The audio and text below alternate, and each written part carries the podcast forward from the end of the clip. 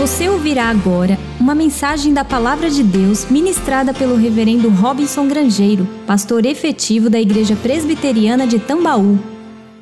Boa noite, irmãos. Graça e paz do Senhor a cada um de vocês que estão aqui, né? Que acabaram de cantar, inclusive louvar a Deus, o pessoal da multimídia, o pessoal que está ajudando na transmissão, e também a você, onde quer que você esteja que a graça e a paz de Jesus alcance seu coração e isso se traduza na forma de saúde, saúde de corpo e saúde de alma.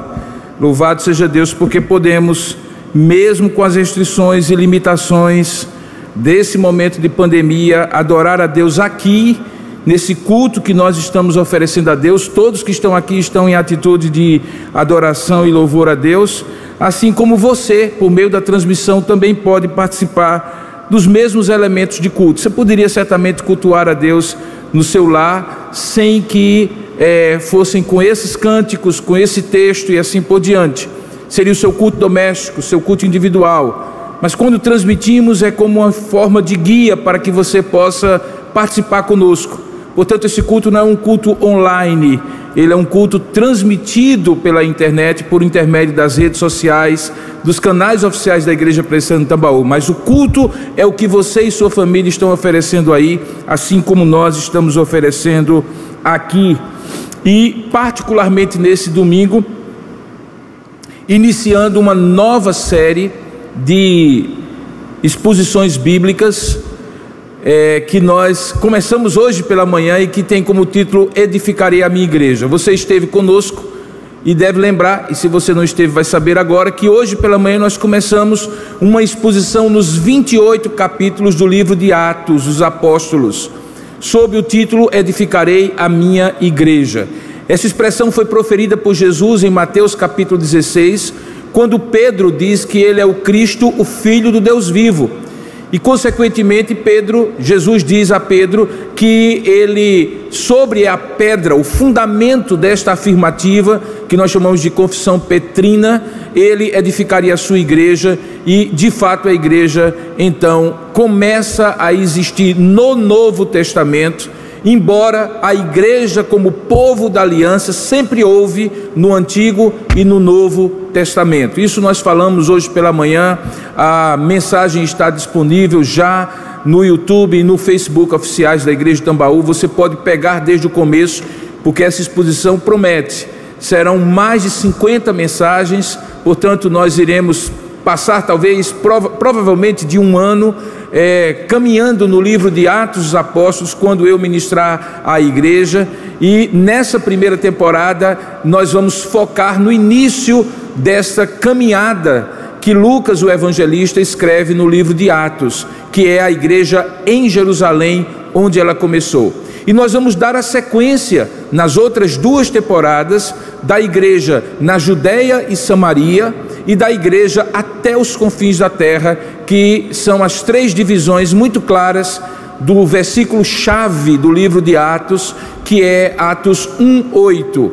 Atos 1:8 diz: "Recebereis poder ao descer sobre vós o Espírito Santo e sereis minhas testemunhas, como igreja, como cristãos reunidos em toda a Judéia, melhor, em Jerusalém, em toda a Judéia, Samaria e até os confins da terra. Portanto, nós estamos neste nesta ocasião no segundo episódio da primeira temporada. Não se perca, não é Netflix, mas é a exposição da palavra de Deus aqui na igreja presbiteriana de Tambaú. E eu gosto de convidá-lo então na sequência do que nós já ministramos no domingo pela manhã, hoje pela manhã, é abrir a sua Bíblia, convidá-lo a abrir a sua Bíblia em Atos capítulo 1, e nós vamos ler a partir do verso 12.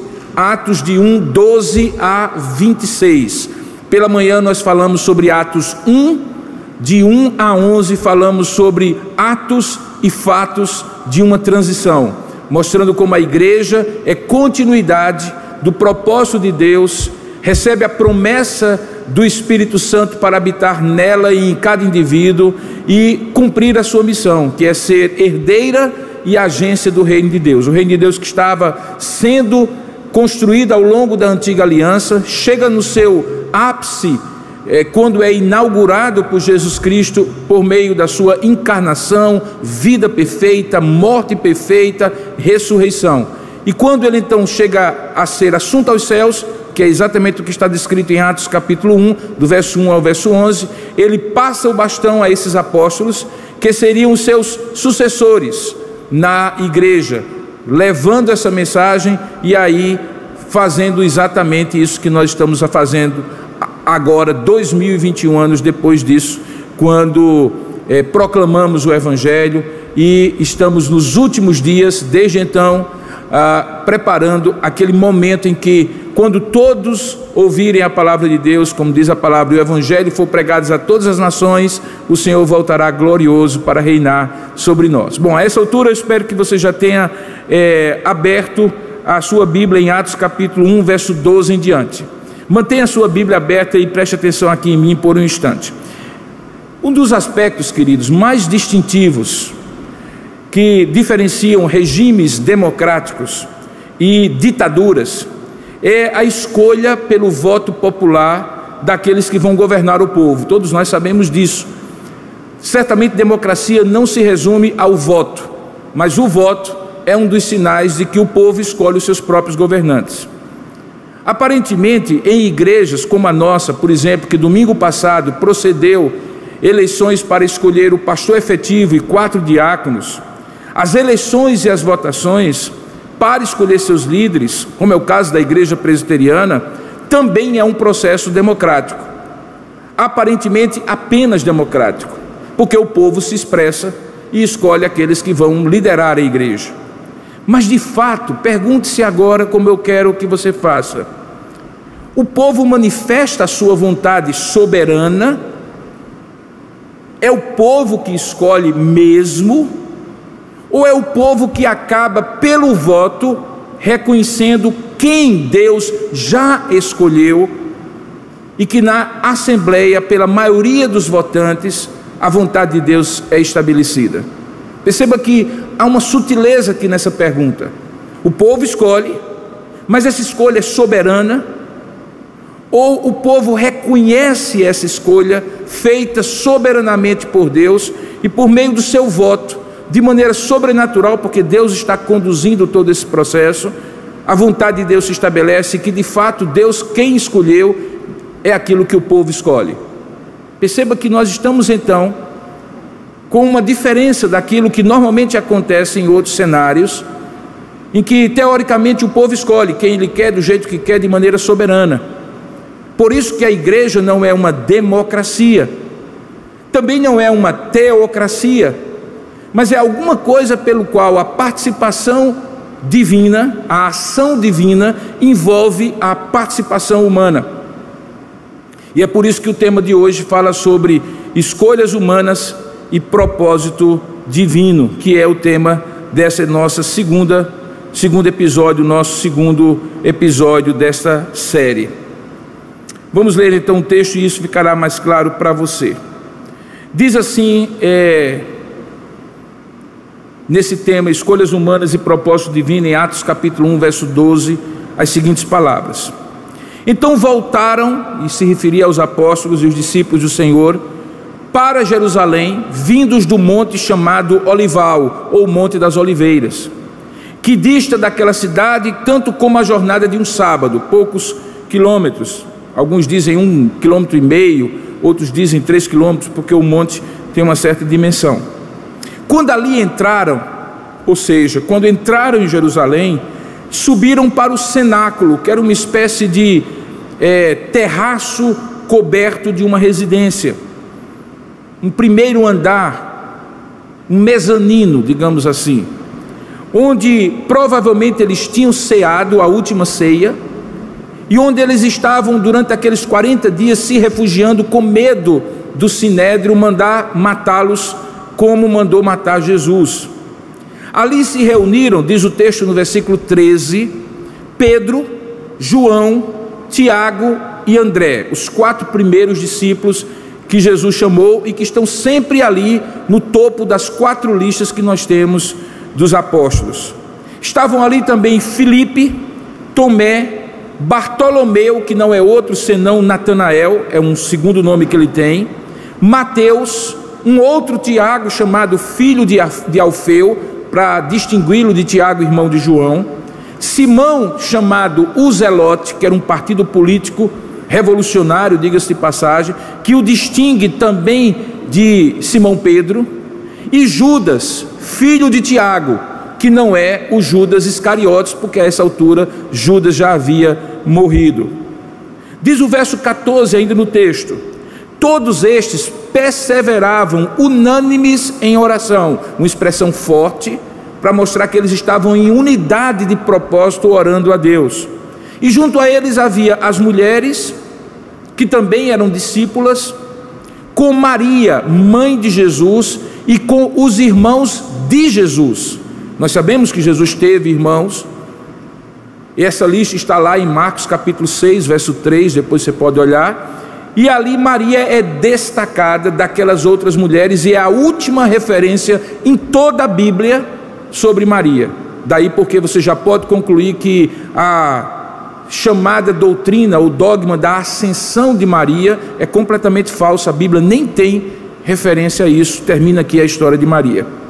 Naqueles dias, verso 15, levantou-se então Pedro, e naqueles dias eu estou falando de dez dias, entre aquilo que havia acontecido 40 dias depois da, da Páscoa, quando Jesus tinha aparecido aos seus discípulos, e o dia de Pentecostes que aconteceria dez dias depois. Naquele intervalo, enquanto eles estavam ali, unanimemente em oração, levantou-se Pedro no meio daqueles irmãos, e veja, não eram apenas os doze, porque diz que compunha-se a assembleia de cerca de 120 pessoas, portanto havia apóstolos, havia discípulos mais próximos, e todos naqueles dias tinham estado ali como eu falei, afugentados com medo de que o sinério mandasse matá-los. Em oração, no meio deles, daquela grande assembleia, Pedro se levanta e diz assim: e veja o que Pedro diz no verso 30, 16, desculpe.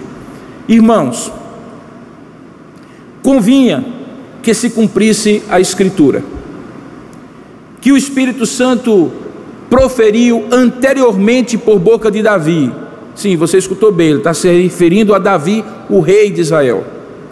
Acerca de Judas, que foi o guia daqueles que prenderam Jesus. Porque ele era contado entre nós, ele estava falando do colégio apostólico, e teve parte neste ministério do apostolado, dizia Pedro. E aí ele faz um parêntese no texto, Lucas, que está escrevendo, no versículo 18, e diz: Ora, este homem, referindo-se a Judas, adquiriu um campo com o preço da iniquidade, as 30 moedas de prata que ele vendeu Jesus aos líderes do sinédrio. E precipitando-se, rompeu-se pelo meio e todas as suas entranhas se derramaram. Os comentaristas entendem que aqui há um detalhe a mais daquele momento em que Judas se suicidou. Provavelmente, as duas coisas caminhando junto nos mostram que Judas se enforcou e quando provavelmente o peso do seu corpo, totalmente sobre aquele galho que ele usou, fez com que ele se precipitasse na terra, ele abriu-se e as suas entranhas se derramaram. É essa a melhor compreensão dos dois relatos.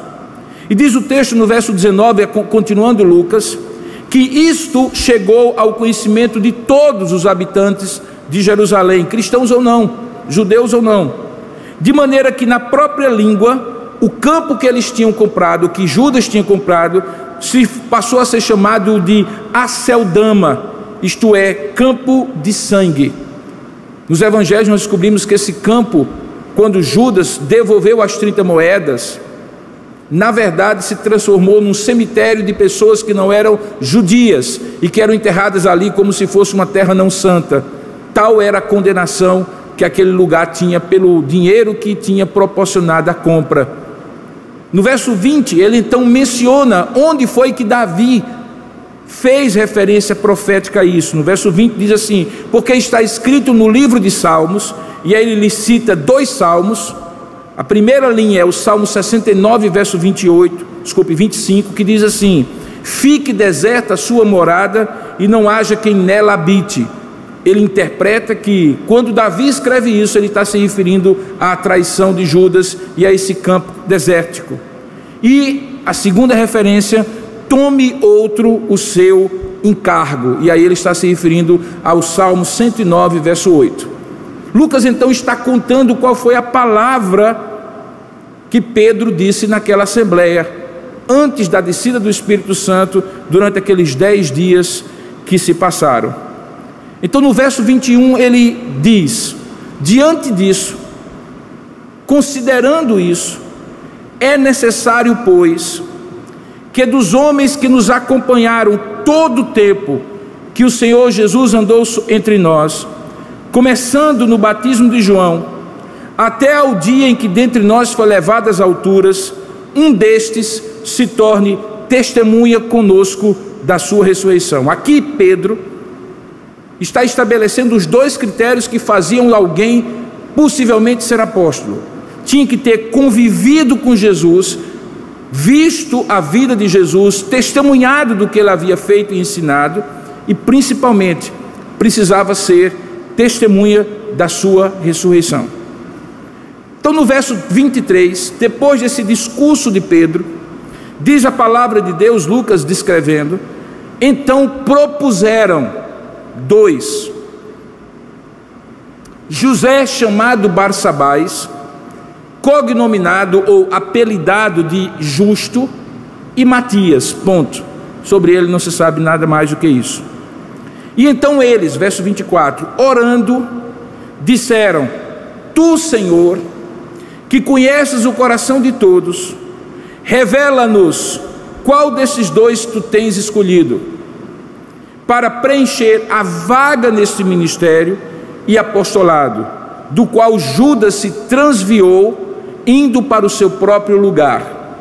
E lançaram em sorte esses dois nomes, os lançaram em sortes, vindo a sorte recair sobre Matias, sendo-lhe então votado lugar com os onze apóstolos. Que Deus abençoe e ilumine a nossa mente para que possamos compreender esse texto. Eu convido você que está aqui e também você que está aí a curvar a sua cabeça e orar, pedindo que Deus abra o nosso entendimento para compreender a Sua palavra. Ó oh Deus amado e querido Pai, eis que aqui estamos diante da Tua palavra, inspirada por Ti, escrita por Lucas, o Teu servo, num momento de transição tão importante, de início, ó oh Deus, efetivo da existência da tua igreja na terra no Novo Testamento.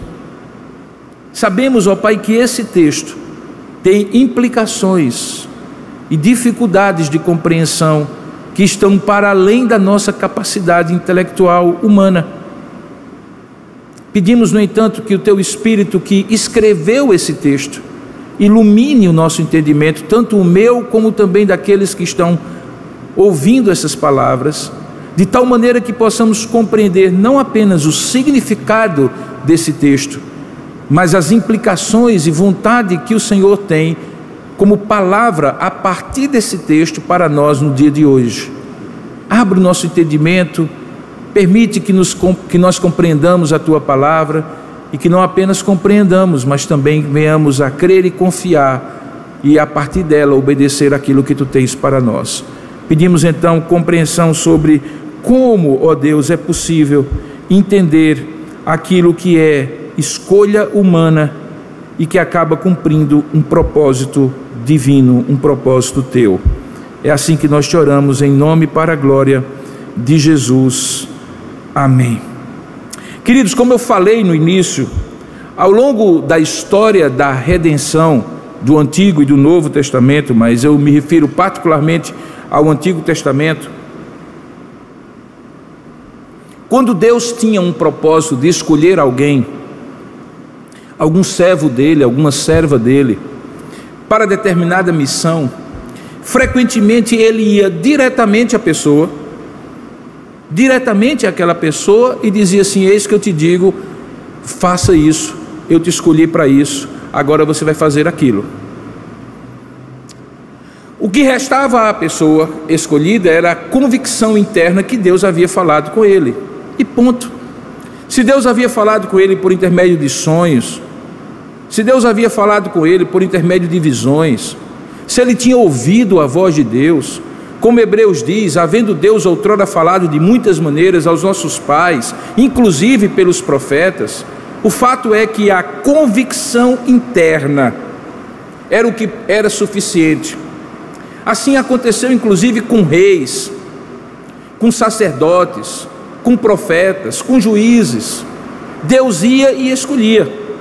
E a convicção interna do coração daquela pessoa era a maior prova que ela tinha sido escolhido, que tinha sido ungido por Deus. Diga-se passagem que quando nós falamos que alguém é ungido por Deus, nós estamos falando de duas coisas importantes. Essa pessoa está autorizada por Deus para determinada missão, e essa pessoa está capacitada por Deus para cumprir essa missão. Veja, nós estamos falando então de duas coisas: autoridade e capacidade. Uma pessoa ungida é uma pessoa que está autorizada, tem aquilo que os juristas chamam de competência para fazer aquilo, e ao mesmo tempo tem a capacidade, as habilidades, o conhecimento, a força, a sabedoria, e juntas essas duas coisas se constitui a unção. Deus escolhia e ungia, ou seja, autorizava e capacitava, e ponto. Como eu falei, a convicção interna do coração daquela pessoa era mínima. Mas em alguns momentos, você percebe, ao longo da história do Antigo Testamento, que além dessa convicção interna, havia a necessidade de um reconhecimento externo de algumas pessoas ou às vezes do povo todo. Você vê, por exemplo, o processo em que Davi, rei de Israel, se torna rei, isso claramente. Primeiramente, Deus manda Samuel, depois de ter rejeitado Saul, e escolhe o mais improvável dos filhos de Jessé, o mais novo, o mais inexperiente, o que não tinha força nem formosura. E se você vai lá no, no livro de Samuel, você vai ver que Samuel, desculpe, Jessé vai trazendo ao profeta um por um, do mais velho ao mais novo, e quando chega em todos, em que o profeta no seu coração não viu a indicação de Deus da escolha de nenhum, ele chega ao final e diz: Não tem mais ninguém, tu não tens mais nenhum filho. E aí Jessé diz para Samuel: Tem, tem um rapazinho que está no campo, mas ele é praticamente um adolescente, traga ele. E a Bíblia diz que quando Davi se apresenta diante de Samuel, Samuel teve convicção a ponto de ficar registrado que Deus não vê como vê o homem exteriormente, mas vê o coração. E Deus viu, e Samuel viu pela indicação de Deus que aquele homem seria o rei de Israel. Mas até, veja bem, até Davi sentar no trono e ser reconhecido pelas doze tribos de Israel, um processo aconteceu. Primeiramente, porque já tinha um rei lá sentado no trono que tinha sido rejeitado por Deus, mas que a sua rejeição ainda não tinha sido evidenciada diante do povo. Isso foi sendo evidenciado quase como numa corrida de revezamento, em que um está saindo daquela área de passar o bastão e outro está entrando. A gente consegue ver isso claramente. Deus estava rejeitando Saul e todos os acontecimentos demonstram isso, inclusive a sua ira, os seus pensamentos de matar, inclusive o próprio rei Davi, que já era rei segundo Deus, que já tinha sido ungido pelo profeta Samuel, mas ainda não era rei de fato, no sentido de que o povo o reconhecera como rei.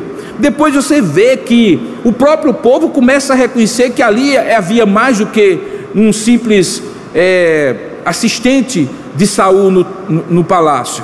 Davi assume funções militares e quando ele voltava das batalhas, Deus fazia com que o povo cantasse assim: Saul abateu mil inimigos, mas Davi é muito maior porque abateu dez mil inimigos. O povo começava a ver que Saul estava indo para o ocaso, para o ostracismo da rejeição de Deus, e Deus estava escolhendo Davi.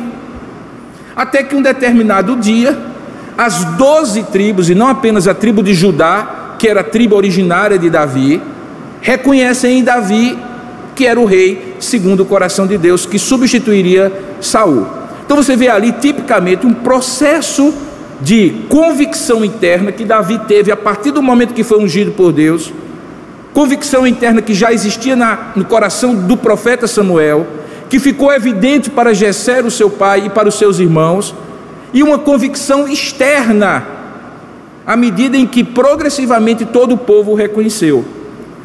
Até hoje, na nossa teologia reformada, a melhor forma de compreender como Deus conduz os nossos processos é que, por exemplo, quando alguém é indicado para ser pastor, presbítero ou diácono, a primeira pergunta que essa pessoa precisa fazer e ser feita a ela é: Você tem convicção que Deus está lhe chamando para esse ofício, para esse ministério? Porque se não houver essa convicção, não adianta o povo ter se você não tem. Uma vez tendo, o conselho da igreja, como fez recentemente, avaliou cada um dos indicados pelo povo, mediante a consulta que foi feita a eles, de que eles tinham uma convicção nesse sentido. E todo o processo se completou quando, na Assembleia, nós oramos e submetemos à vontade da Assembleia os nomes. E esses nomes foram escolhidos. Nós então concluímos que Deus conduziu o processo do começo ao fim. De certa maneira, houve convicção interna e evidência externa, exatamente aquilo que ao longo da história da redenção nós vemos. A maneira como essa evidência externa comprovava a evidência interna no Antigo Testamento era muito variada, como eu falei. Em alguns momentos havia a participação de alguns, em alguns momentos havia a participação de todo o povo. Alguns chamam de processos de aclamação, quando, por exemplo, o povo todo gritou que Davi era o seu rei. Ou um processo plebiscitário, do tipo, vai ser esse ou não, sim ou não, quando tem um único candidato que Deus indica para o povo e o povo reconhece que sim ou que não. No Novo Testamento, no tempo em que Jesus estava com seus discípulos, ele mesmo escolhia. Nós vemos, por exemplo, em Marcos capítulo 3, que é um dos quatro textos que mostra a escolha dos apóstolos. Você percebe como é que Jesus escolheu aqueles que, dentre os seus discípulos, seriam seus apóstolos. E aqui vale a pena um parêntese: discípulo é aquele que é convidado, chamado para caminhar com Jesus, seguir a Jesus. A palavra matetese em grego significa aquele que segue o mestre. Apóstolo é uma outra palavra, vem do verbo apostelô, que significa enviar. O discípulo vem, o apóstolo vai. O discípulo é convocado para estar, o apóstolo é convocado para deixar e continuar a obra para outros. Dentre os milhares de discípulos que Jesus fez, ele escolhe quem ele quer com o propósito que ele quer, no momento em que ele quer. Isso fica claro em textos como eu citei de Marcos capítulo 3. Veja o que é que diz lá no verso 13 a 15. Diz assim: Depois dos fatos que ele estava narrando, Marcos, subiu Jesus ao monte, olha que expressão bela, e chamou os que ele mesmo quis. Ele não fez uma assembleia, ele não conversou com os próprios candidatos, ele não fez uma assembleia com os outros, ele chamou quem ele mesmo quis. E esses que ele chamou, que eram doze, vieram para junto dele. E como estavam formando agora o círculo mais íntimo chamado Colégio Apostólico, ele designou, continuo lendo o texto, doze desses homens para estarem com ele e também para os enviar e pregar e exercer a autoridade de expelir demônios. Eles estavam com Jesus como discípulos e eram enviados por Jesus como para pregar o evangelho e para exercer a autoridade de expelir demônios como apóstolos. Então você vê, por exemplo, que Jesus foi quem escolheu. A palavra de Deus então afirma categoricamente que a condição para ser apóstolo, como nós vimos no discurso de Pedro, tinha a ver com a convivência com Jesus como discípulo e com o fato de ter sido testemunha da sua ressurreição. Todo apóstolo viu, com exceção de Judas, Jesus ressurreto. Por quê? Porque era fundamental que depois que Jesus fosse assunto aos céus, aqueles apóstolos continuassem pregando que Cristo é vivo como testemunhas. Nós acabamos de ver, sereis minhas testemunhas, tanto em Jerusalém assim por diante. Testemunha de quê? De que ele viveu uma vida perfeita, morreu uma morte perfeita, ressuscitou o terceiro dia e foi assunto aos céus. Eles tinham que ter visto isso com os próprios olhos para poderem ser apóstolos. Tinham que ter convivido com Jesus e testemunhado a sua ressurreição. Então, essa condição era justamente a condição para ser um apóstolo. O problema é, no meio daqueles doze apóstolos, tem um sujeito chamado Judas Iscariotes. Quando nós falamos sobre isso na última exposição, sobre os quatro olhares, nós tratamos um pouco se aquela escolha de Judas era a escolha de um traidor ou de um apóstolo que se tornou traidor. E nós decidimos, à luz do texto da palavra, que nós estamos falando de um apóstolo que foi chamado para ser apóstolo, ou melhor, um discípulo que foi chamado para ser apóstolo, mas que se tornou traidor. Portanto, Jesus não chamou um traidor, Jesus chamou um apóstolo. Mas a escolha da responsabilidade humana de Judas o fez tornar-se um, um, um traidor. O fato é que, tendo traído, agora o colégio apostólico, que eram para ter 12, tinha apenas 11. Você pode se perguntar, mas qual o problema de ter 11? O problema de ter 11 é porque o colégio apostólico imita, dentro do propósito divino, as 12 tribos de Israel. Por exemplo, quando tem uma visão do Apocalipse de Jerusalém representando o povo de Deus, ali você tem as portas que representam os apóstolos e as portas que representam os profetas do Antigo Testamento, ou melhor, as tribos do Antigo Testamento. Você encontra ali por exemplo, 24 anciãos que representam as 12 tribos de Israel e as 12, os 12 apóstolos do Senhor Jesus. Portanto, os apóstolos eram o fundamento, junto com os profetas e as tribos de Israel ali representadas, do que seria o povo de Deus na antiga aliança e na nova aliança. Haveria necessidade de ter doze? Sem dúvida alguma, mas faltava um, porque Judas havia traído. Se você estivesse lá, qual seria a hipótese? Qual seria o caminho? Vamos pensar em alguns. Primeiro, alguém dizer assim: não tem problema, que fique 11. Deus, dentro do seu propósito, deixou que um traísse. E esse, essa traição acabou cumprindo o propósito de Deus, então deve, deve ser então que Deus quer que fique somente 11. Mas não foi esta a convicção daqueles homens. Segundo, vamos fazer o seguinte: vamos esperar. Porque, do mesmo jeito que Jesus escolheu cada um de nós naquela noite que ele passou orando, e quando no dia seguinte ele desceu do monte, ele escolheu a gente, então vamos esperar que ele escolha mais um, dentre esses 120 que estão aqui, que complete as duas condições: tenha convivido com ele e tenha sido testemunho da ressurreição. Eles poderiam ter feito isso, sem dúvida alguma poderiam, mas eles não fizeram. E a terceira, que acabou sendo a opção que eles adotaram, foi: nós é que temos que escolher quem vai ser companheiro conosco desse ministério. E eles chamam para si a responsabilidade de escolherem um companheiro com eles. E aquela escolha é diferente de todas as outras escolhas, dos outros onze. Porque, diferentemente daqueles onze que foram escolhidos pessoalmente por Jesus, aquele décimo segundo foi escolhido pelos próprios apóstolos. Você já deve estar caminhando comigo na direção de dizer assim: e aí? Eles fizeram certo? Eles fizeram errado? Eles fizeram o que tinham que fazer ou eles deveriam ter esperado? Como é que eu devo interpretar então e compreender esse texto?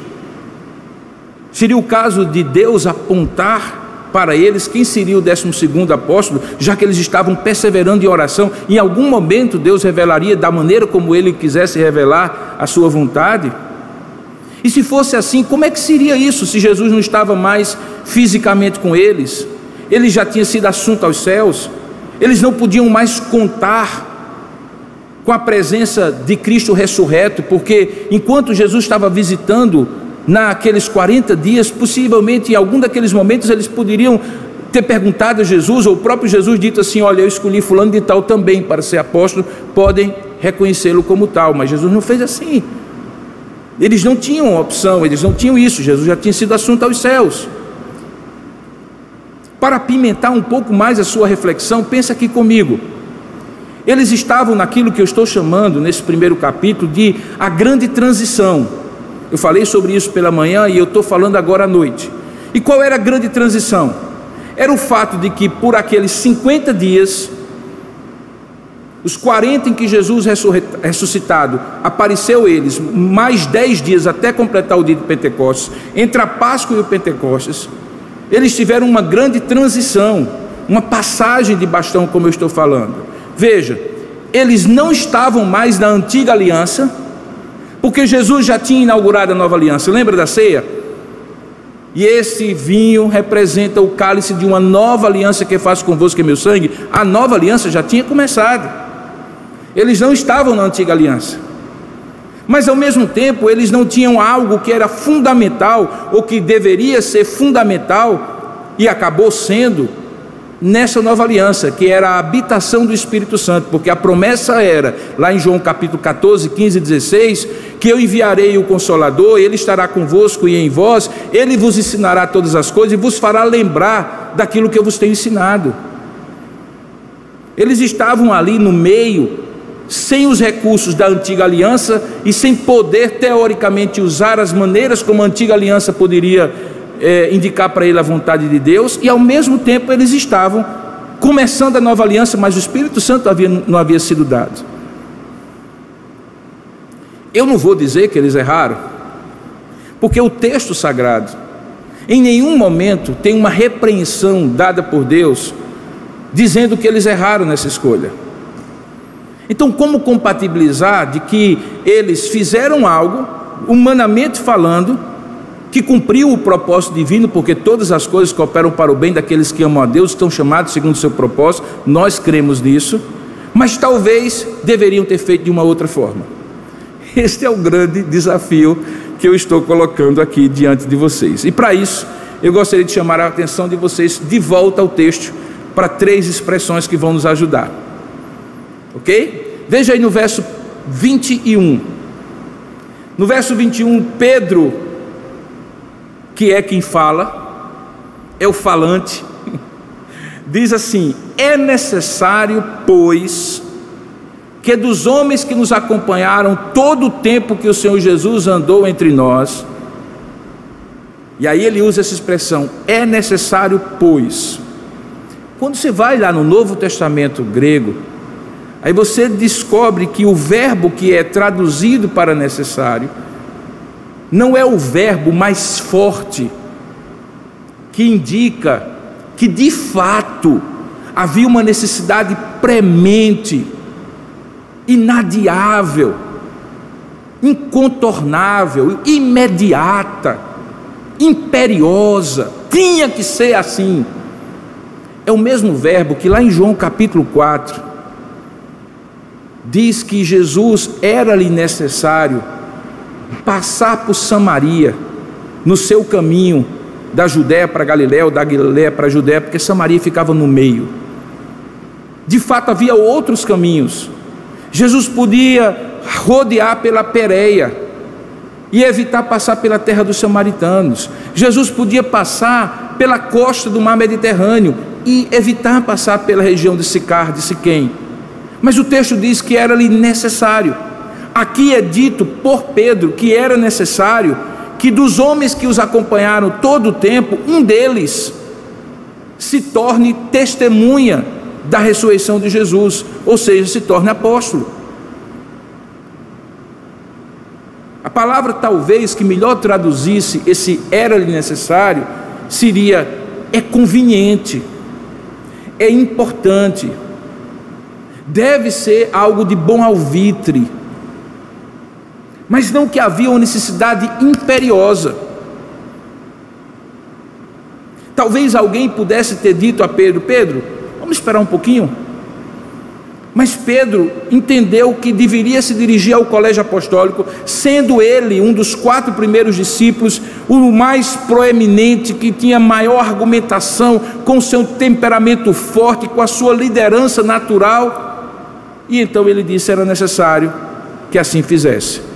Mas melhor seria dizer assim: é conveniente, a gente pode até fazer, mas se não fizer, também não estamos errados, porque em nenhum momento é dito que devemos fazer, não há uma ordem dizendo que devemos fazer. Veja que há situações na vida em que exatamente isso acontece conosco. E quando essas situações estão em períodos de transição, da nossa vida, talvez prudência e bom senso seria não fazer nada e esperar a condução melhor do Senhor. Veja, novamente eu estou dizendo que no texto não diz em nenhum momento que eles erraram. Mas como nós vamos ver nas circunstâncias que o próprio livro de Atos descreve depois, especialmente pela escolha de Paulo, Saulo de Tarso como apóstolo, fica então a pergunta: não era o caso então deles terem esperado? E quando Saulo fosse escolhido, os onze se completariam em doze? Porque se Matias, que acabou sendo escolhido, é o décimo segundo, então Paulo é o décimo terceiro? Então não podia ser onze, como é que pode ser treze? Essas conclusões são levadas por dedução e levam-nos então a pensar que era necessário, mas não necessário como uma obrigação, como uma ordem divina. Por isso, o tema do estudo de hoje, da mensagem de hoje, é escolhas humanas e um propósito divino. Porque frequentemente na vida nós fazemos escolhas que necessariamente não são da vontade deliberativa, clara e decidida de Deus, quando nos ordena alguma coisa, mas que de alguma forma conduz para a vontade de Deus, porque Deus usa todas as coisas para o louvor e honra do seu nome. Agora veja para a segunda expressão que é importante para você compreender. Veja o verso 23. Diz que o texto que propuseram dois. Verso 23. Então propuseram dois dois pontos e diz quem são esses dois. José, chamado Barsabás, que significa filho do sábado, cognominado justo, e Matias, ponto. A primeira pergunta é: quem propôs? Veja, aqui nós temos uma oração com um sujeito oculto. Eram mais de um, certamente, porque está na terceira pessoa do do plural, eles propuseram, mas eles quem? Os doze ou os 120 que faziam parte daquela assembleia? O texto não deixa claro. Perceba então que esse texto ele é um texto realmente de transição. As coisas não estão muito claras aqui. O que me leva a deduzir que talvez era a hora deles esperarem um pouco mais já que a promessa tinha sido feita de que o Espírito Santo seria derramado, eles seriam batizados com o Espírito Santo, como de fato acontece no capítulo seguinte, capítulo 2. Se já tinha passado 40 dias sem o 12 apóstolo, e mais 10 dias, que talvez eles não soubessem que era o que estava faltando, e talvez aí houve sim uma impaciência deles, por que não esperar mais 10? Certamente pela unção do Espírito Santo e pela condução do Espírito Santo neles e na assembleia da igreja, teria sido mais simples entender qual era a vontade de Deus. Mas então propuseram dois. E o que me chama mais atenção é que aquele que tem um currículo maior, se bem que não é uma grande coisa, é apenas dito o nome dele e também como ele era conhecido, o apelido dele era José Barsabás apelidado de o justo. E Matias, se eu tivesse lendo esse texto assim, desses dois, quem você escolhe para ser diácono ou presbítero da igreja de Tambaú? Se eu fosse quem escolhesse, eu diria assim: esse aqui, pelo menos a gente conhece mais sobre ele. Olha, a gente conhece que ele é filho do sábado e que ele é considerado justo. O outro a gente só sabe que o nome dele é Matias. Ponto. Perceba então que alguém propôs se foi a Assembleia, se foi os próprios doze apóstolos, e então diz o texto que eles fizeram algo, a partir do verso 24, que teve a ver com a participação e condução divina, por isso o tema é escolhas humanas, propósito divino, mas também fizeram algo que foi humano. Verso 24, eles, depois de proporem os nomes, certamente deve ter criado um consenso, algo parecido com o que nós fazemos no conselho, quando homologamos as candidaturas, pela percepção de cada presbítero daquele candidato, se ele já está maduro para exercer aquele ofício ou não. se ele tem alguma falta teológica ou moral que precisa ser consertada. E aí diz o texto que no verso 24, orando, e aí certamente orando é os 12 e os 120, eles fizeram a seguinte oração: Senhor, tu conheces o coração de todos, revela-nos qual desses dois tens escolhido. Então era um plebiscito, praticamente, era um processo de aclamação, ou um ou outro. E diz o texto que o propósito deles era para preencher a vaga neste ministério e apostolado, do qual Judas se transviou, indo para o seu próprio lugar. Eles oraram e confiaram que Deus iria conduzir todo o processo. Isso deveria nos bastar para dizer, então, pastor, o senhor está questionando o que é inquestionável. Deus estava em todo o propósito. Sem dúvida alguma, e não é isso que eu não estou reconhecendo, eu estou reconhecendo que de certa maneira Deus conduziu esse propósito e Matias foi escolhido porque Deus quis.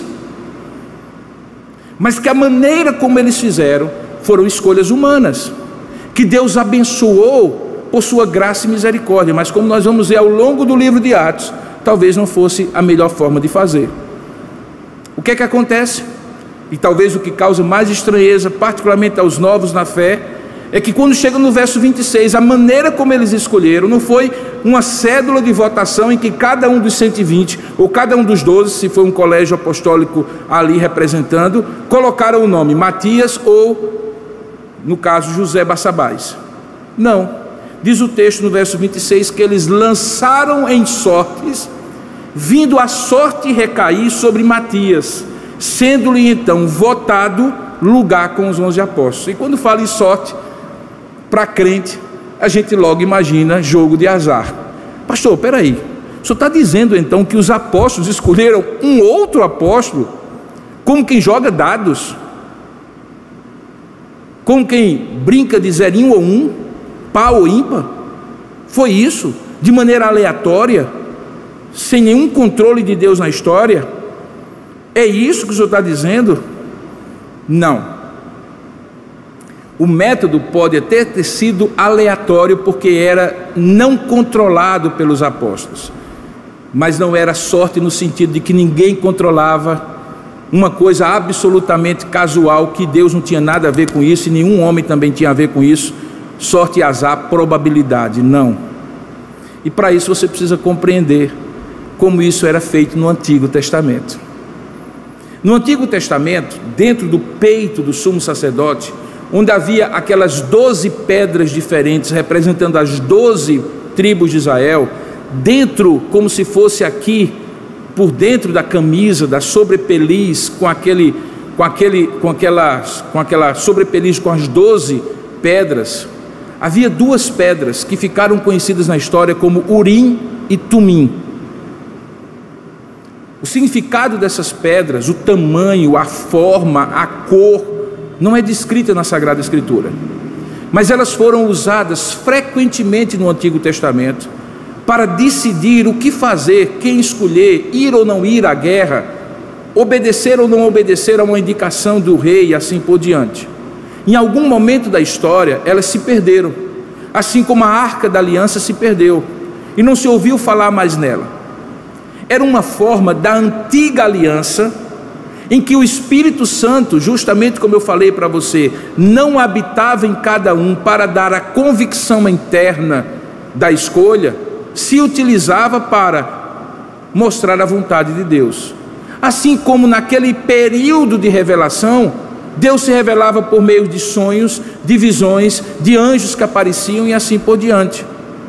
Como nós aprendemos na nossa teologia, há uma revelação progressiva de Deus e certos estágios iniciais são bem próprios daquele período e que depois vão sendo superados pela revelação plena de Jesus Cristo e pela habitação do Espírito Santo, que nos indica toda a verdade, que nos faz lembrar de todas as coisas, que cria consenso no meio do povo de Deus e a vontade de Deus fica ainda mais claramente estabelecida, que nos ajuda a interpretar a Escritura a partir de princípios e, consequentemente, seguir esses princípios. Nós estamos num período em que é muito mais, mais, muito mais, eu não diria fácil, mas muito mais simples compreender a vontade de Deus. Se está escrito, o Espírito Santo aplica o que está escrito ao meu coração. Se é um princípio que não detalha cada circunstância, esse princípio é aplicado ao meu coração pelo seu Espírito. Mas nós estamos na nova aliança, que eles já estavam, mas o Espírito Santo ainda não havia sido dado, era um período de transição. E eles então recorrem a esse método. Eles não usaram o urim e tumim, não se sabe exatamente o que eles usaram. Pedra branca, pedra preta, pedra quadrada, pedra redonda, a Bíblia não diz, o texto não refere, mas o fato é que eles lançaram sortes. E essa expressão lançar sorte é deixar que, de alguma maneira, a vontade de Deus se revele por aqueles instrumentos e meios que ele usou. Essa tradição era uma tradição semítica, muito comum, não apenas entre os hebreus, mas entre povos do Oriente Médio, e que de certa maneira os hebreus entenderam que deveriam usar ao longo da Escritura, e o próprio Deus estabeleceu o Urim Tumim para aquela época, aquela época em que eles precisavam decidir assim. O fato, porém, de Deus ter estabelecido para aquela época não significa que eles estariam autorizados a fazer esse mesmo tipo de processo agora no Novo Testamento. E essa é a última vez que se vê isso. Depois de Atos capítulo 2, sabe o que acontece? Sabe como é que eram escolhidos os presbíteros nas igrejas que iam sendo fundadas? Do mesmo jeito que nós escolhemos hoje havia apontamentos de nomes, mediante critérios, tanto é que Paulo, escrevendo a Timóteo e a Tito, dá os critérios de como seriam esses homens.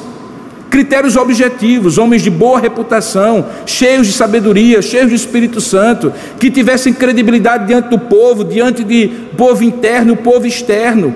E aí a escolha era feita, nós vamos ver nessa exposição processos eleitorais que organizaram as primeiras igrejas, e não tinha nem urim, nem tumim, nem pedra A, nem pedra B, nem lança-sortes.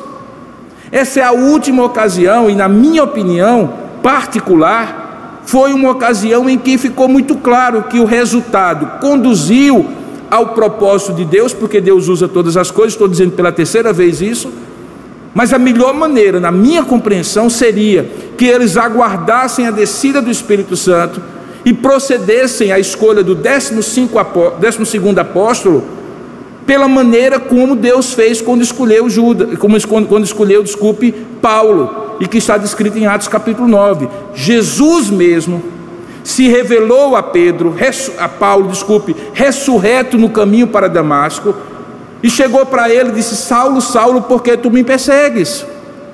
Veja, a mesma coisa que aconteceu naquele monte, quando Jesus passa a noite inteira orando e quando desce escolhe dois apóstolos, aconteceu quando Deus escolheu Saulo de Tarso no caminho para Damasco, ao meio-dia, sol a pino, uma luz inacessível aparece e Jesus mesmo ressuscitado chega para Paulo e diz: Saulo, Saulo, por que me persegues? E Saulo já cai batendo e dizendo assim: Senhor, Senhor, então Deus se revelou em Jesus Cristo a Saulo, assim como se revelou aos outros doze apóstolos anteriores. Na minha opinião, eles poderiam ter esperado. Não era necessário, não era urgente, não era indispensável. E a maneira como eles usaram remetia a uma prática do Antigo Testamento que na nova aliança nunca mais foi feita. Eu posso até compreender que era um período de transição, mas certamente eu posso também mostrar que isso não era a melhor maneira de fazer. Que conclusões eu posso chegar sobre isso? Conclusões essas que podem ser aplicadas a você nos dias de hoje. A primeira delas é que toda sua escolha e decisão na vida, seja pessoal, familiar, ou comunitária, sempre haverá um propósito divino que será cumprido e uma escolha humana que precisará ser cuidadosamente feita. A coisa mais interessante é como a vontade de Deus e a vontade do homem convergem de maneira sinérgica para Deus cumprir o seu propósito. Frequentemente Deus usa a vontade do povo e a vontade do indivíduo a decisão do povo e a decisão do indivíduo para um propósito que não necessariamente é o melhor propósito que ele acha, ele, o indivíduo, ou ele, o povo, teria naquela decisão, mas para um propósito oculto que lá na frente vai se revelar e que você então vai entender: ah, quando eu decidi assim, no fundo Deus estava me conduzindo na minha escolha, que era livre, mas sob a influência de Deus, porque Ele é o meu Senhor, para esse determinado propósito. Ou seja, nós não somos autômatos, nós não somos robôs, mas também não somos soberanos na nossa vontade. Nossas escolhas são livres e responsáveis, mas sob a influência de Deus conduzem a um propósito que muitas vezes nós não conhecemos de imediato e vamos conhecer depois. O que, que houve de certo para esses homens e que deve haver de certo para nós? A dependência de Deus. Eles oraram. E eles oraram a partir do fato de que eles criam que o Senhor, que conhecia o coração de todos, é que haveria de revelar. Deus revelou? Em certo sentido, sim, porque eles dependeram de Deus, como assim também nós devemos depender de Deus. Mas o uso do bom senso, da prudência, dos princípios da palavra, não está eximido, não está dispensado que nós, eu e você, façamos nas nossas decisões e escolhas. O livro de Atos, como eu falei pela manhã, é o livro de homens imperfeitos, apóstolos imperfeitos, como foram imperfeitos reis, profetas e sacerdotes antes deles, mas que Deus usa para cumprir um propósito perfeito. E esse é o grande mistério, maravilhoso mistério da relação de Deus com o seu povo, o povo da aliança. É que pessoas imperfeitas que tomam decisões imperfeitas, não necessariamente erradas, mas não necessariamente a melhor decisão, acabam sendo instrumentos de Deus para Deus cumprir o propósito dele, que muitas vezes está oculto a esse povo, mas que se revela no futuro. Perceba que isso acontece com frequência, na minha vida e na sua vida. Eu tenho certeza que as pessoas que estão aqui, você que está aí, estão sendo lembradas agora de decisões que tomaram, que na ocasião parecia conduzi-los numa direção oraram, pediram a Deus, consultaram o Senhor, dependeram da direção de Deus e entenderam qual era a direção de Deus naquela circunstância. E depois descobriram que sim, Deus estava no controle de tudo, mas estava no controle de tudo para ir não naquela direção, embora a sua escolha fosse naquela direção, mas naquela outra direção, porque Deus é que controla todas as coisas. Portanto, tenhamos cuidado nas nossas escolhas e nas nossas decisões porque apesar de elas serem humanas, elas nem são soberanas, nem podem prescindir e dispensar a dependência de Deus. Há textos na palavra de Deus que nos autorizam a isso. Alguns deles estão no livro do Bem Viver, que é o livro de Provérbios. Se você, por exemplo, ler o capítulo 16 de Provérbios, você vai encontrar pelo menos três referências para este processo de decidir bem. Veja no verso 1, Provérbios 16, verso 1. O coração do homem pode fazer planos, mas a resposta certa dos lábios vem do Senhor. Planos humanos, propósito divino. Escolhas humanas, propósito divino. Logo depois ele diz: Todos os caminhos do homem são puros aos seus olhos, mas o Senhor pesa o espírito, ou seja, sonda as motivações.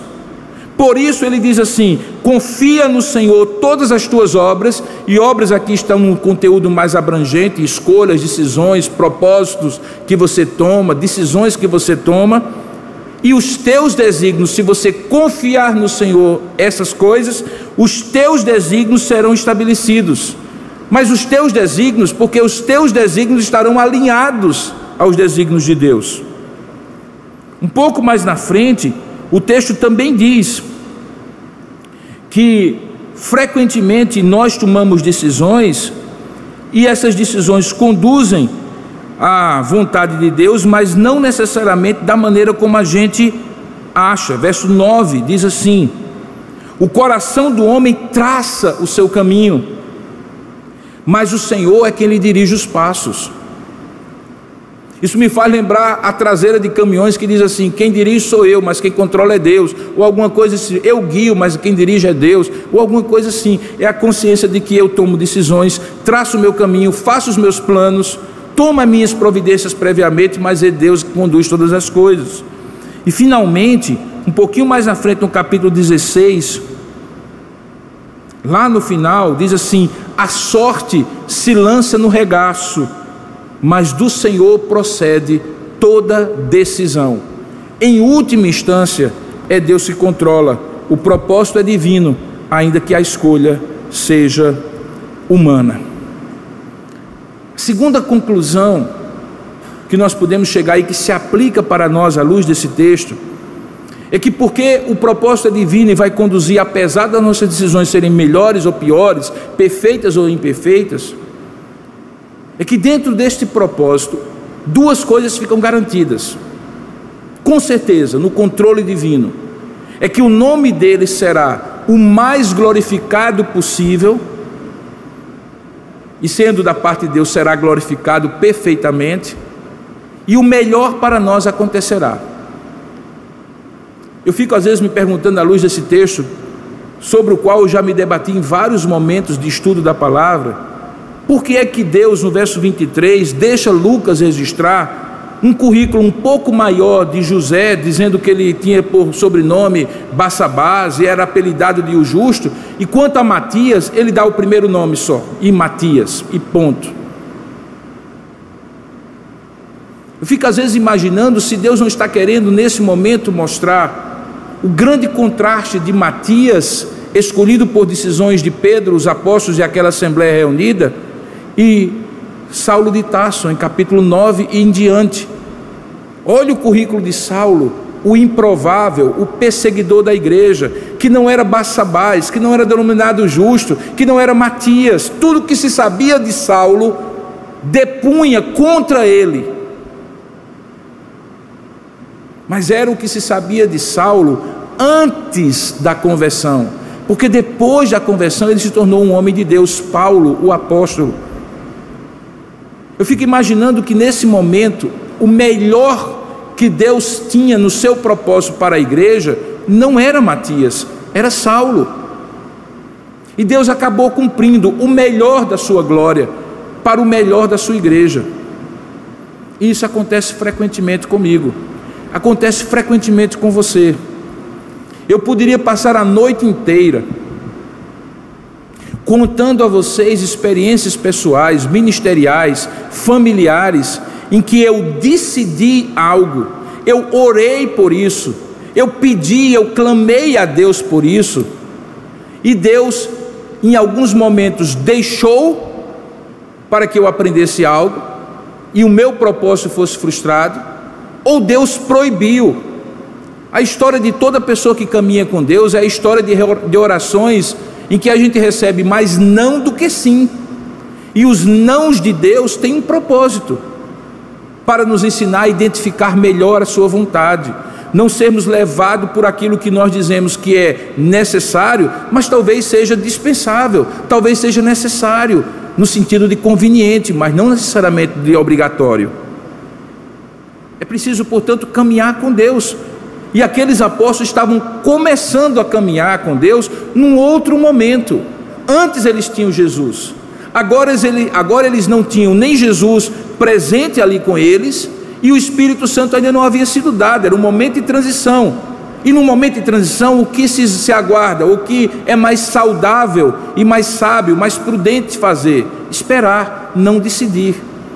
Na época em que nós não tínhamos estradas duplicadas, havia uma placa que se multiplicava nas estradas, assim, na dúvida não ultrapasse. Na dúvida não ultrapasse. E finalmente, você percebe que quando eles lançam sorte, e vindo a sorte recair sobre Matias, e ele é votado com o seu lugar com os onze apóstolos, a partir dali, ele faz parte de um grupo seleto em que Deus tinha um propósito para cada um. O fato de Matias não ter sido mais citado aqui não torna um menos apóstolo que os demais, porque Deus tem propósitos diferentes.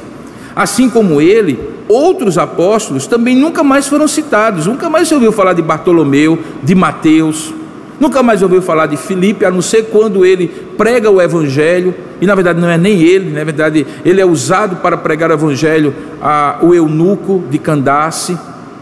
Perceba que esses homens, eles tinham ministérios diferentes. A tradição apostólica diz que posteriormente eles são usados por Deus em vários lugares, que não estão registrados na Bíblia, mas estão registrados na história. Matias pode ter um propósito, pode ter sido um apóstolo bastante profícuo, usado por Deus, porque Deus não categoriza pessoas pela quantidade de obras que ele faz. Hoje eu estava escutando rapidamente uma mensagem de uma pessoa que me disse uma coisa que eu achei muito interessante. Ele disse assim: há uma diferença entre frutos de um ministério e resultados de um ministério. E normalmente esses resultados são quantificados e que às vezes confundem as pessoas quando avaliam o ministério de alguém com os frutos que esse ministério tem. Os frutos permanecem, são frutos espirituais. Os resultados podem ser numéricos, humanos, passageiros. Por isso que uma igreja cheia, estoporando pelas paredes, de gente que vem todos os dias, não significa necessariamente saúde espiritual. É possível inchar sem crescer. A gente não avalia o ministério nem de Matias, nem de Paulo pelos resultados, mas pelo legado, pelos frutos que eles deixaram. Um está registrado em todo o Novo Testamento, outro não. Nós só vamos saber na eternidade. Por isso que o ministério de uma igreja abençoada, que tem crescido como uma igreja como Tambaú, não é necessariamente o ministério mais abençoado, se é que Deus está interessado nisso na cidade de João Pessoa. Pode ser que um querido irmão no interior do estado da Paraíba, na periferia de João Pessoa, vivendo com muito sacrifício, pregando para pouquíssimas pessoas, esteja sendo mais fiel do que o pastor Robson. Deus, diz a palavra, requer dos seus dispenseiros apenas que eles sejam fiéis, fiéis no ministério que Deus deu. Deus deu o ministério para Saulo de Tarso, o apóstolo Paulo, Deus deu o ministério para Paulo, desculpe, para Matias. Nós não podemos avaliar agora, pelos resultados, os frutos. Assim também como você não pode e não deve avaliar as pessoas e a si mesmo pelos resultados. Nem tudo aquilo que dá certo, nem tudo aquilo que cresce, nem tudo aquilo que aparece, necessariamente é fruto da bênção de Deus. No corpo humano, o crescimento mais rápido que existe é o crescimento do câncer. As células se multiplicam e nem por isso são células saudáveis. Queridos irmãos, nós assim encerramos o segundo episódio desta primeira temporada. Edificarei a minha igreja, da série Edificarei a minha igreja, que é a Igreja de Jerusalém. No próximo domingo, nós vamos chegar num dos textos mais importantes de toda a Bíblia, que é o dia de Pentecostes. E nós vamos pela manhã e à noite, pela manhã ver o que aconteceu e à noite ver o que Pedro interpreta do que está acontecendo. No primeiro sermão, depois do Espírito Santo habitar permanentemente em Pedro e em todos aqueles que são filhos de Deus pela descida do Espírito Santo. E você vai ver uma tremenda diferença. De cara, 3 mil pessoas se convertem e uma igreja começa a tomar feição visível diante da sociedade. Tudo isso no próximo domingo, no episódio 3 e 4 dessa temporada, Edificarei a minha igreja, a temporada da igreja em Jerusalém. Ok? Vamos orar juntos agora? Eu lhe convido a colocar a sua vida diante de Deus. Os que estão aqui, vamos ficar de pé. Os que estão em casa também, por favor, encerre esse culto de maneira reverente, se apresentando diante de Deus. E nós, nesta oração, queremos orar não apenas dando graças a Deus por aquilo que Ele tem feito, pelos livramentos e curas, pela recuperação de irmãos, como temos feito, mas também queremos interceder pela bênção de Deus na vida de cada um de nós, daqueles que estão com limitações para é, trabalhar, produzir a renda no suor do seu rosto, estão passando dificuldades, aqueles que estão com pessoas enfermas ou que perderam é, pessoas para essa pandemia, vamos dar graças e nos alegrar pelos motivos do Senhor e nos alegrar com aqueles que estão alegres, e vamos interceder e chorar com os que estão padecendo e chorando. Então, curva sua cabeça, feche os seus olhos, logo depois nós vamos receber a bênção dos apóstolos. Ó Deus amado e querido Pai, nós te oferecemos este culto em gratidão a Ti, rogando que a Tua bênção sobre nós não apenas esteja presente aqui quando nós estamos reunidos, não apenas esteja presente em cada lar aqui representado, mas esteja presente amanhã quando estivermos dispersos na sociedade, agindo como cidadãos, como pais, mães, filhos, trabalhadores, estudantes. Quando a tua igreja se espalha, ó Deus, oramos que a tua bênção também alcance a cada um de nós nesta semana que se iniciou hoje e que continuará amanhã com muito trabalho, estudo e atividades. Pedimos que o Senhor continue assistindo com a tua graciosa mão e consoladora mão a vida daqueles que estão nos hospitais, particularmente oramos por aqueles que estão em recuperação, os nossos irmãos Eduardo Camacho, a nossa irmã Uauíra, a irmã Sônia, o nosso irmão presbítero Marcos Silva, e outros tantos, ó Pai, que estão precisando da tua ajuda e do toque do teu espírito, curando e completando a tua obra. Damos graças pelo livramento que o Senhor já deu a eles. Como também te damos graças pelo conforto e consolo, pela força espiritual de viver e de prosseguir vivendo àqueles que perderam pessoas queridas e amadas, próximas dos seus corações e que também precisam da tua graça para continuar. Ó Deus, oramos que essa semana seja cheia de saúde, que o Senhor nos proteja, nos guarde desse vírus e de tantos outros perigos que nos espreitam. Que a tua mão invisível, mão de provisão, de proteção e de direção, a providência divina, possa nos assistir nessa semana.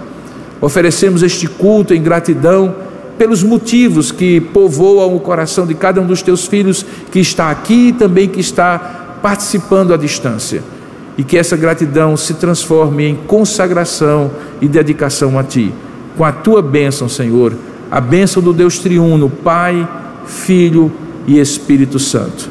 Que a graça do nosso Senhor e Salvador Jesus Cristo, o amor do nosso Deus e bendito Pai, o poder, a comunhão e a consolação do Espírito Santo de Deus repouse sobre sua vida, meu irmão, minha irmã, sobre a sua família e todo o povo de Deus na face da terra, desde agora e para todo sempre.